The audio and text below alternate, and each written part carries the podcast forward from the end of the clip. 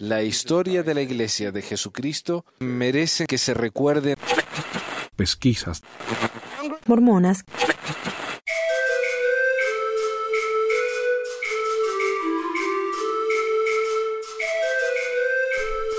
Bienvenidos a todos, les habla Manuel, su pesquisador habitual. Eh, gracias por escucharnos de nuevo. Hoy estamos en el episodio número 29, creo. 29. Hace ya como un año que estamos grabando el programa. Y bueno, hoy, hoy estoy solo de nuevo. Y espero que les guste la, introducción nueva. Tenemos todavía la cancioncita, pero cambié un poco el intro porque ya nos estábamos cansando un poco. Así que no sé, si les gusta, déjenos saber a ver qué les parece. O si lo podemos mejorar un poco. Ah, a ver qué más. Hoy tenemos otro episodio acerca de... ¿Cómo se diría? Sketches eh, de, personajes históricos. Hoy vamos a hablar de Agnes Moulton, Coolbreath, Smith, Smith, Smith, Pickett. Cinco apellidos tiene la señora esta. tal vez una de las últimas esposas de José Smith de la que vamos a hablar. No, no vamos a poder evitar hablar de Eliza Snow, por supuesto, siento que es una de las personas más influenciales en la iglesia y la segunda, tal vez, mujer más influencial en la iglesia después de Emma Smith. Ah, pero vamos a hablar acerca de Agnes porque, eh, más que nada porque la hija de ella fue tan importante en la literatura americana y para mí eso me parece fascinante. Como yo le dije en el episodio anterior, yo soy maestro de inglés, así que todo lo que tiene que ver con la literatura eh, me parece sumamente interesante. Así que bueno, vamos a hablar acerca de esta señora y explicar por qué tiene tantos apellidos. Cinco apellidos, dije seis parece que son cinco, cinco o seis con el apellido de soltera. Los padres de Agnes Moulton Coolbreath, ahí está el apellido de Coolbreath, fueron Joseph Coolbreath y Mary Foss Hasty. Agnes nació en Scarborough, en el condado de Cumberland, en el estado de Maine, al sur de Portland, en la porción suroeste del estado, el 9 de julio de 1808. Hay otro Portland famoso en, en Oregon, pero este es el de Maine. A principios de 1832, cuando tenía 23 años, Agnes se mudó a Boston, donde se quedó en la pensión de la señora Augusta Cobb, la cual pasó a ser eventualmente una de las esposas de Brigham. Con su amiga Mary Bailey, Agnes comenzó a asistir a la iglesia de Old South, donde cantó en el coro. En algún momento, Augusta Cobb, la señora que le, que le rentaba la, la casa, en algún momento Augusta Cobb obtuvo un libro de Mormón y se convenció de su verdad. Y Agnes y María también llegaron a creer en él. Ah, es posible que estas mujeres hayan pedido que misioneros de Kirkland las visitaran. El 22 de junio, Orson Hyde y Samuel Smith, hermano del profeta, llegaron a, llegaron a visitar a Augusta Cobb y María, y fue bautizada el 26 de junio, María. Tres días más tarde, Augusta Cobb fue bautizada también, sin embargo no fue hasta el 30 de julio, es decir, un mes después, que Agnes se unió a la iglesia.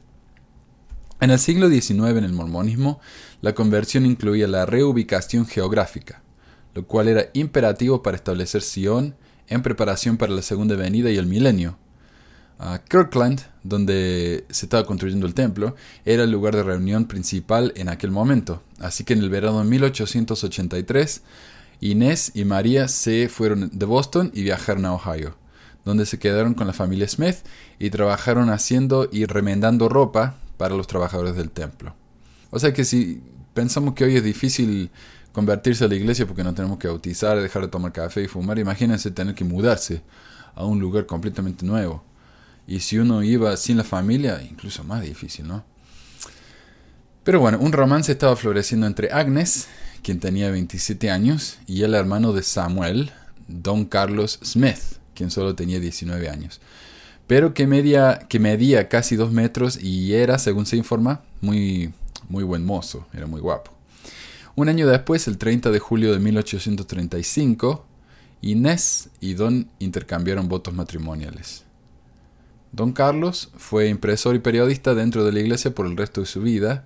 Los años mormones de Agnes se pueden resumir siguiendo la carrera de Don. O sea que una, aclaración que tal vez sea necesaria es decir que Agnes era, ah, ¿cómo se dice? Cuñada, cuñada de ah, José Smith, ya que Samuel y Don eran, hermanos de él. En algún momento antes del 15 de junio, cuando Agnes tenía ocho meses de embarazo, Don emprendió una misión a Pensilvania y a Nueva York. El 7 de agosto, cuando Agnes tenía 28 años, su primera hija, Agnes Charlotte, nació en Kirkland. Si Don regresó a su casa en la, en la, fecha planeada, entonces tuvo tiempo de ver el nacimiento. En diciembre, él y Agnes se mudaron a New Portage, en Ohio, al sur de Kirkland, ya que la ciudad se estaba volviendo inhabitable para los mormones, sobre todo para cualquiera que se llamara Smith. Uh, los acreedores acosaban a José a causa de la quiebra del banco de Kirkland, y disidentes internos se le pusieron de manera muy vocal. Al momento de la mudanza, Agnes tenía unos seis meses de embarazo. Cuando llegó la primavera del año próximo, uh, Don partió para una misión en Virginia, Virginia, Pensilvania y Ohio para recaudar fondos para mudar a las familias de los Smith a Missouri. Su segunda hija, Sofronia, nació el 22 de abril. Sofronia también era una de las hermanas de José Smith, así que le nombraron en honor a la tía, a la niñita esta. Uh, Agnes y Don Carlos con sus dos hijos partieron de Norton hacia Missouri el 7 de mayo en una compañía de siete, incluyendo a José Smith padre, Lucy Max Smith y otros amigos y familiares. Las condiciones del viaje fueron muy difíciles. Uh, Don comenzó a plantear el problema de abandonar Missouri. La familia Smith se estaba enfrentando con circunstancias sombrías José y Hiram estaban en la cárcel, Samuel había sido expulsado del estado y solo William y Don Carlos permanecían en Missouri. Agnes y Don, junto con los Smith padres, finalmente se mudaron de Missouri a finales de febrero de 1839. Fue otro viaje muy difícil. Uh, hay que pensar que febrero aquí en los Estados Unidos es pleno invierno. Y sobre todo en los estados del norte. En Illinois, Agnes y Don en un primer momento se establecieron cerca de Macomb, a 40 millas al este de Nauvoo. En junio, Don Carlos y Ebenezer Robinson recibieron una imprenta rescatada de Missouri y se les pidió que publicaran un periódico. Él describió la enfermedad ubicua en Nauvoo. No hay suficiente gente para cuidar de los enfermos. Era una queja común en los recuerdos de Nauvoo. Es el problema de que Nauvoo era una ciudad al lado de un río Así que había muchas enfermedades. Me imagino que ha habido muchos insectos y, el agua estaba eh, no, se podía tomar, pero la gente la tomaba igual. Así que muchas, muchas enfermedades en este lugar, en Abu. Era más que nada como, eh, casi como un pantano, se podría decir. Pero más tarde en el verano, Agnes y los niños se mudaron a Nabu y se situaron, en el piso encima de la, de la imprenta. En noviembre, Don editó el número uno del Times and Seasons Uh, Don también recibió otros cargos y honores en Nauvoo. Fue elegido como miembro del ayuntamiento de la ciudad, fue general de la brigada de la legión de Nauvoo y continuó como presidente del quórum de los sumos sacerdotes. El 6 de abril de 1841, él colocó la piedra principal en el noreste del templo de Nauvoo. Noroeste, perdón. En el noroeste del templo de Nauvoo. Don estaba en el círculo íntimo de José, pero según algunas fuentes se opuso rotundamente a la poligamia. Robinson, su um, socio, lo recordó diciendo, cualquier hombre que enseña y practica la doctrina del matrimonio plural espiritual se irá al infierno. No me importa si es mi hermano José. Eso fue lo que dijo Don. Uh, ya que Don opuso a la poligamia de José, planeó irse de Illinois, enseñar de protesta, ahí donde estaba Nauvoo. En silencio hizo planes para regresar a Kirkland en 1842 y solo fue impedido por su muerte. Es decir, estaba a punto de irse y, ahí falleció. Joseph F. Smith, um, Joseph F. Smith, que si no lo entiendo mal es el padre de Joseph Fielding Smith, en una carta de 1918 a Ina, a su prima, negó con vehemencia sus declaraciones acerca de su padre. Ina es la hija de Don y de Agnes, y Joseph F. Smith sería el primo de ella, y ella escribe, él escribe una carta negando que que Don había estado en contra de la poligamia. Joseph F. Smith escribió muchos libros en favor de la poligamia, libros ah, apologistas de la poligamia. Y también escribió libros condenando a la, iglesia reformada que no, que no creía en la poligamia. no es imposible que Don Carlos, como su hermano Hiram, se haya opuesto a la poligamia al principio, pero luego se convirtiera a esto. Este era un hecho en realidad muy común. Muchos de los miembros antiguos de la iglesia eh, pasaron por lo mismo. Agnes, que ahora tenía 32 años, llamó a su tercera hija Josephine Donna Smith, cuando nació el 10 de marzo de 1841. Agnes y los niños se, enfermaron de malaria y Don tenía que cuidarlos día y noche. Lucy Mack escribió, en el cuidado de ellos le dio un resfrío violento y le dio fiebre. Y el dolor en el costado se le aumentó y con todos nuestros esfuerzos no hemos podido detener la enfermedad, que no tengo ninguna duda era consumo. Consumo eh, era un nombre genérico para una enfermedad que pensamos que, es, que sea la tuberculosis. Ah, entonces les dio, dio la tuberculosis provocado por trabajar en un ambiente tan húmedo, como mencioné que era Nauvoo. Don Carlos murió el 7 de agosto a la edad de 25 años.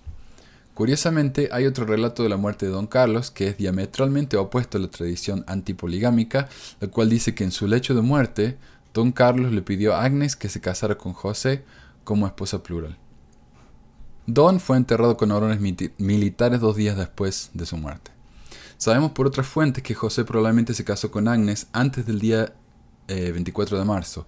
El 6 de enero se ajusta al marco de tiempo para el matrimonio. El código masónico muestra que algo significativo y esotérico pasó, incluyendo a José y a Agnes en este día, y un matrimonio plural es el caso más probable. El código masónico, por supuesto, es un libro donde ellos escribían eh, lo que pasa eran como las minutas, los minutos, ¿cómo se dice? Las minutas que guardan los secretarios acerca de las cosas que están pasando. Y hay algo misterioso que no se sabe bien qué es, pero que José y Agnes estaban eh, vinculados en esto. Esta información, eh, quiero aclarar que estoy hablando ahora acerca de Agnes. Todo esto viene del libro uh, In Sacred Loneliness. Si tienen algún interés, voy a poner un link aquí en, la página. Este libro es publicado por Signature Box, que es una, imprenta que ha ganado muchos premios por su seriedad histórica.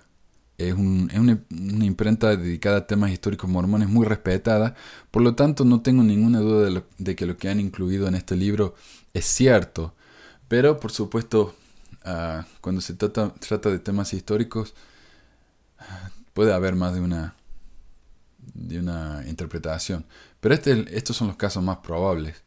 Ah, sabemos por seguro que Agnes estuvo casada con José Smith, Puesto que ella era la viuda de su hermano, este se trataba de un estricto matrimonio de levirato, como los del Antiguo Testamento. Smith estaba interesado en la restauración de toda la doctrina y práctica bíblica en esta, la dispensación de la plenitud de los tiempos, y por tanto puede haber visto ah, con gran importancia en el uso moderno de tal semejante costumbre.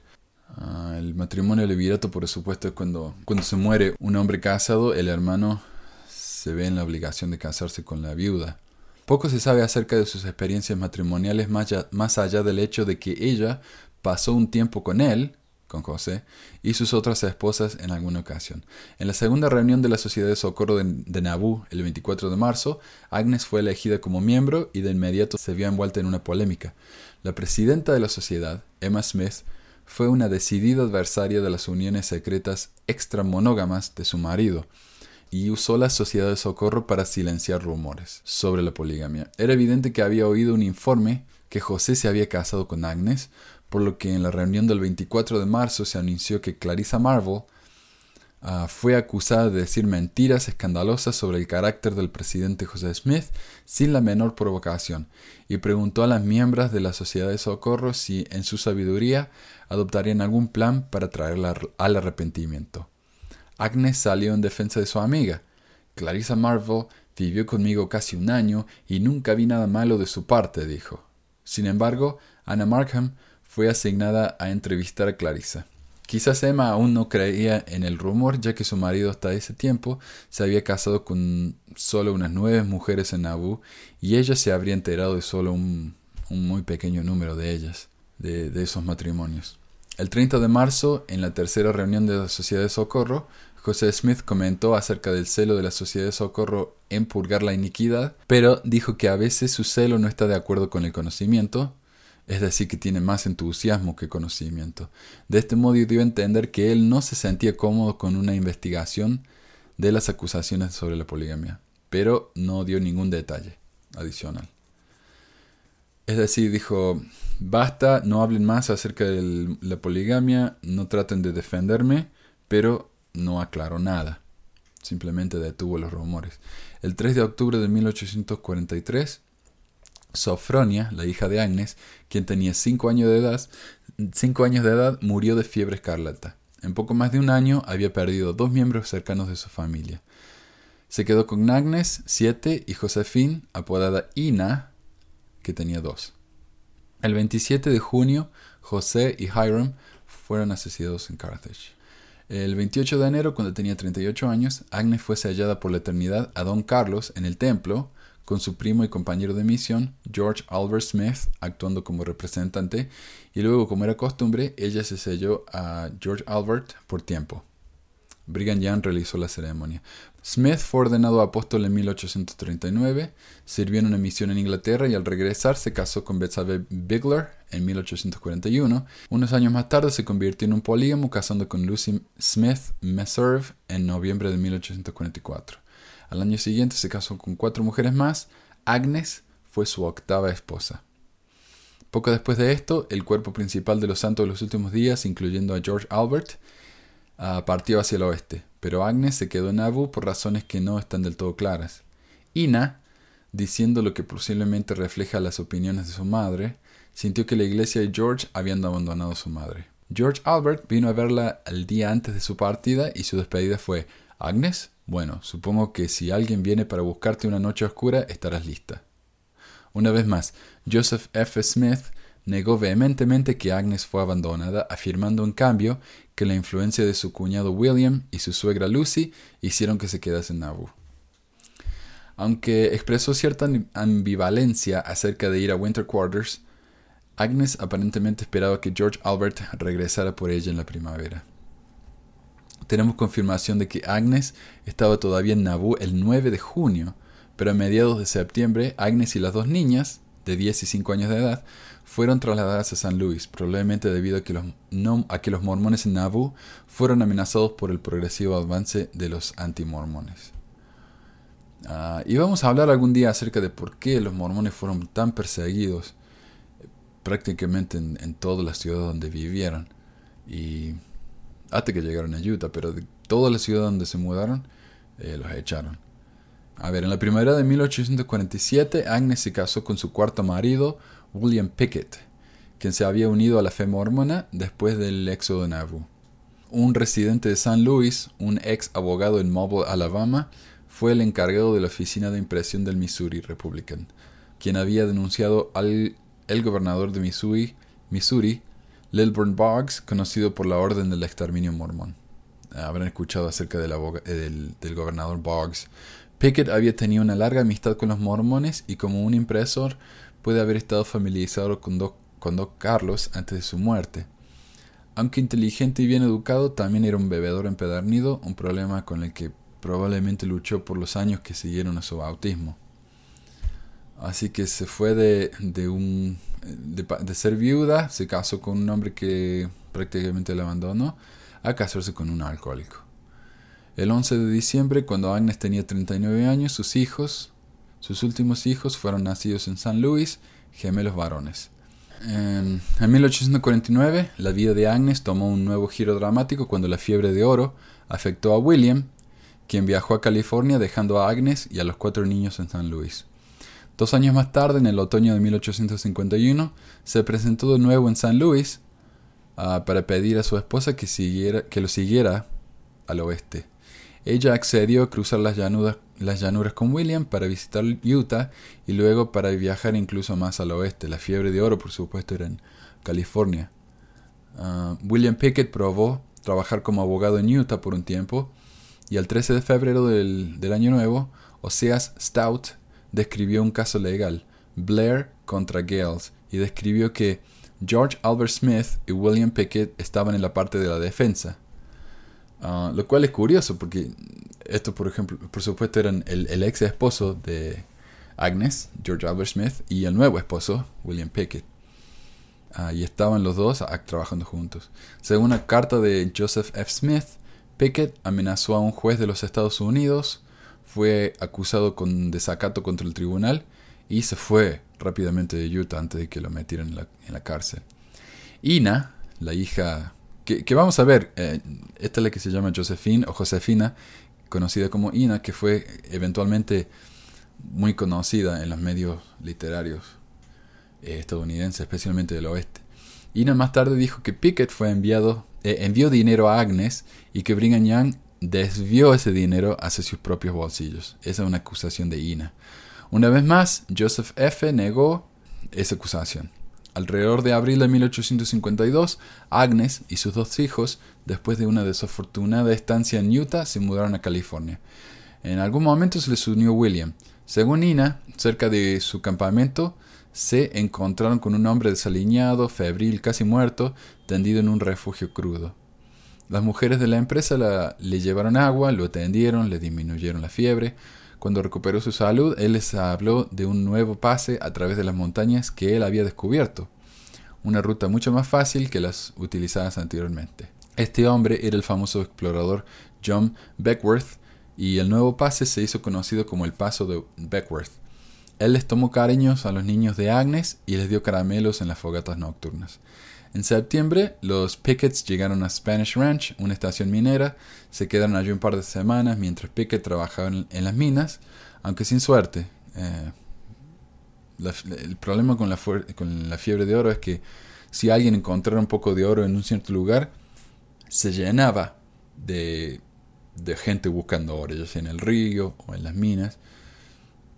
Y a veces tal vez era una casualidad o un accidente que hubiera encontrado oro y mucha gente eh, quedó en la miseria, ¿no? gastando todo su dinero tratando de encontrar un poco de oro. Así que Pickett no tuvo suerte y continuaron a San Marysville, a 40 millas al norte de Sacramento, ahí en California. Como habían vendido sus equipos, todos tuvieron que caminar, con excepción de los niños pequeños que iban montados en bestias de carga. Después de agosto, ah, la familia se mudó a San Francisco, donde Williams se convirtió en jefe de la oficina de impresión del boletín. Construyó una casa para Agnes y la familia y abrió un estudio jurídico. De vez en cuando los visitantes de Utah pasaban por San Francisco o el sur de California y presentaban sus respetos a la viuda de Don Carlos. En 1855, el colorido ejecutor mormón Orrin Porter Rockwell, y eh, digo colorido en el sentido de que era un personaje muy destacado y muy interesante de la historia mormona. Y creo que ya mencionamos anteriormente, pero definitivamente vamos a tener que hablar acerca de Porter Rockwell pronto. Ah, pero bueno, cuando él estuvo en California fue a visitar a Agnes, quien según cuenta la historia se estaba recuperando de un ataque de fiebre tifoidea que le había hecho perder todo el pelo. Rockwell por su parte tenía el pelo largo, porque José Smith le prometió que si se lo mantenía largo, sus enemigos no tendrían poder sobre él y no podrían ser vencidos por el mal. Cuando conoció a la hermana Smith no tenía oro o dinero para darle, así que se hizo cortar el pelo para hacerle una peluca. Y desde ese momento él dijo que no podía controlar su, deseo de tomar bebidas fuertes ni la costumbre de decir malas palabras. Como vamos a ver en el, próximo episodio, eventualmente Porter Rockwell abrió un bar en Nauvoo, me parece que fue Nauvoo, en la mansión de José Smith. y Emma le hizo que, que lo cerraran. En 1855, William decidió probar suerte en un despacho de abogados en Los Ángeles, por lo que los Pickett se trasladaron al sur de en la primavera. Los Ángeles en esa época era un pequeño pueblo de estilo español. Los Picketts aparentemente tuvieron una vida relativamente estable allí por un número de años. Los niños estaban matriculados en la escuela, una experiencia que no habían disfrutado de San Luis. Ina, rimaba sus lecciones y cuando su maestra le preguntó por qué, respondió, por favor, es la manera más fácil. Ah, es, decir, tenía un don para la poesía la niña esta y así es como le, le, parecía más fácil aprender, haciendo rimando todas sus lecciones. En el verano de 1856, cuando ella tenía 15 años, sus primeros poemas publicados aparecieron en el periódico Los Angeles Star. Sin embargo, la vida en el hogar de los Pickett no era enteramente pacífica, ya que William continuó bebiendo. Después de salir de Utah, Pickett perdió sus últimos vestigios como mormón. William estaba en San Francisco y por lo tanto Ina escribió que su madre cosía constantemente para poder ganarse la vida. Mucho de lo que sabemos acerca de la vida de Agnes ah, viene por los escritos de Ina, quien era una escritora ávida. Y después tenemos las refutaciones de su primo, Joseph F. Él instó continuamente a Ina que regresara a Utah, pero ella escribió que, perdón, que nunca lo haría, siempre y cuando ella tuviera una partícula de sentido común.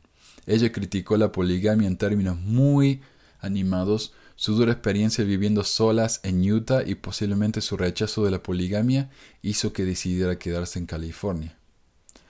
Cuando los mormones fieles en San Bernardino, hay que notar que San Bernardino fue la primera colonia mormona en California. Ah, cuando los mormones fieles en San Bernardino regresaron para ayudar con la guerra de Utah a principios de 1858, ah, los Pickett se mudaron a San Bernardino. William alquiló una oficina, y ejerció la abogacía durante dos años. A finales de 1857, Agnes, Charlotte e Ina se comprometieron. Agnes se casó con William Peterson el 3 de marzo de 1853 y el 21 de abril Ina se casó con el apuesto pero errático Carsley Robert. Ambas parejas se establecieron en Los Ángeles. El primer hijo de Agnes Charlotte, Henry, nació en enero de 1860, que sería el primer nieto de Agnes. En abril, los Pickett vivían nuevamente en Los Ángeles, donde William fue elegido a la Junta Escolar de Los Ángeles y actuó como secretario. Inés había estado profundamente enamorada del carismático y apuesto Robert cuando se casó con él, pero poco a poco quedó en claro que él era psicológicamente inestable. Irracionalmente posesivo con Ina, empezó a acusarla de que en cuanto él se iba de la casa, ella traía amantes. En el otoño de 1861 viajó a San Francisco con un grupo de trovadores, viajantes, así que Ina se mudó con Agnes y Williams durante su estancia. El 12 de octubre, Robert regresó, pero en lugar de disfrutar de un regreso afectuoso por parte de su esposa, de inmediato llegó a la, casa, a la casa de los Pickets y la enfrentó violentamente y le hizo amenazas abusivas. Carsley, Ah, siguió llegando a la casa de los Pickett para aterrorizar a Ina y a Agnes. El 10 de diciembre, Ina le pidió el divorcio y dos días más tarde, King, el ayudante del sheriff, le mandó los documentos a Carsley mientras estaba fuera de la casa de los Pickett, gritándole a las mujeres que estaban adentro. Ah, el marido se volvió tan violento que King se vio obligado a encarcelarlo. Robert entonces le pidió perdón y aceptó el divorcio. Para añadir a la tragedia de su matrimonio, y Ina tuvo un hijo que murió joven, aunque poco se sabe sobre él. En 1862, los Pickets con Ina salieron de Los Ángeles por el norte, posiblemente para escapar de Robert Carsley, quien todavía eh, estaba en una situación inestable mentalmente. En septiembre de 1862, Agnes, quien tenía 54 años, William, el esposo, Ina, de 21 años, y los gemelos de 14 años llegaron a San Francisco. William comenzó a trabajar como impresor y William Jr. aprendió el oficio con él. Carlos trabajó en una tienda de vinos como vendedor para el historiador Hubert Howe Bancroft. Ina comenzó a enseñar inglés en la escuela primaria. En 1870 William Pickett dejó a Agnes por, por última vez esta vez definitivamente. Tal vez cuando William quiso mudarse nuevamente, Agnes perdió la paciencia y finalmente se negó a acompañarlo. Hay que tener en cuenta que este hombre se mudaba constantemente. Era medio aventurero aparentemente y todavía tenía problemas con el alcohol. Ina continuó escribiendo poesía con el seudónimo Ina Coolbreath y se convirtió en una referente de la literatura de los círculos casi bohemios de Oakland y San Francisco contando entre sus amigos a Bret Hart, Jack London, John Muir, Robert Louis Stevenson y Mark Twain. El 29 de enero de 1874, Agnes Charlotte murió a la edad de 37 años. Esa sería la hermana de Ina. El temperamento bohemio de Ina hizo que considerara su trabajo como bibliotecaria una prisión, además de que el trabajo pagaba poco, pero se hizo bien conocida y amada como la bibliotecaria principal de Oakland. Los gemelos, quienes en este punto tenían 27 años, dejaron a la familia heredando la pasión por los viajes como su padre o como sus padres. Uno de ellos tenía un problema con la bebida, al igual que su papá. En 1874, Agnes e Ina se mudaron cerca de la biblioteca de Oakland. David y Alexander Smith, dos de los hijos de José Smith, quienes eventualmente pasaron a, formar parte de la iglesia reorganizada, la cual estaba opuesta a la poligamia, viajaron a California de julio a octubre de 1876 y durante ese tiempo visitaron a Agnes y a Ina. Desde luego ellos no tenían idea de que Agnes había sido una de las esposas plurales de su padre e incluso Ina eh, tal vez no lo hubiera sabido.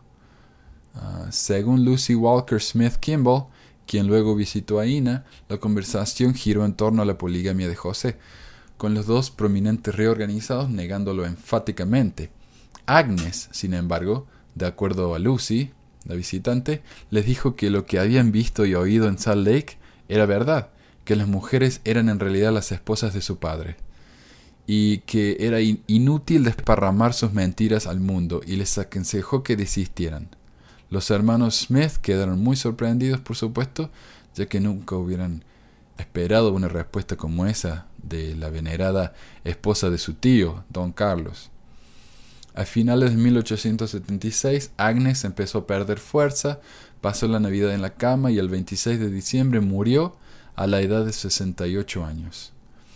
A pesar de su fallido cuarto matrimonio, Agnes crió y pasó su vida adulta con Ina Coolbrith, una de las mujeres más brillantes y exitosas en la historia de California o del mormonismo, una poetisa importante en la costa occidental y una bibliotecaria pionera en Oakland. Ina dice que nunca pudo reconciliarse con la muerte de su madre. El deseo de verla a veces se hacía casi insoportable. Ella dijo que era una pérdida que estaba constantemente presente, que era un dolor permanente.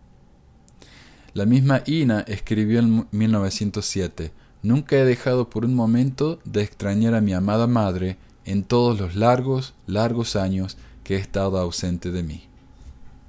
Entonces esta es la historia de Agnes, y entonces ahí entendemos tantos apellidos que tuvo. Coolbrith, el apellido de soltera, Smith, por su casamiento con Don Carlos, el segundo Smith, por su casamiento con José Smith, y el tercer Smith, por su casamiento con ah, George Albert Smith. Y finalmente, eh, por su casamiento con William Pickett. Dentro de todo, una vida difícil, pero no tan difícil como muchas de las esposas que, que sobrevivieron a José Smith. Y sobre todo siendo que su hija terminó siendo una persona independiente y, de buen renombre. Algo que es importante notar es que Ina fue la primera poetisa laureada de California. Gracias entonces por escucharnos otra vez. El próximo episodio es el episodio número 30 y vamos a hablar un poco acerca del futuro del podcast y, de qué se trata y todo eso.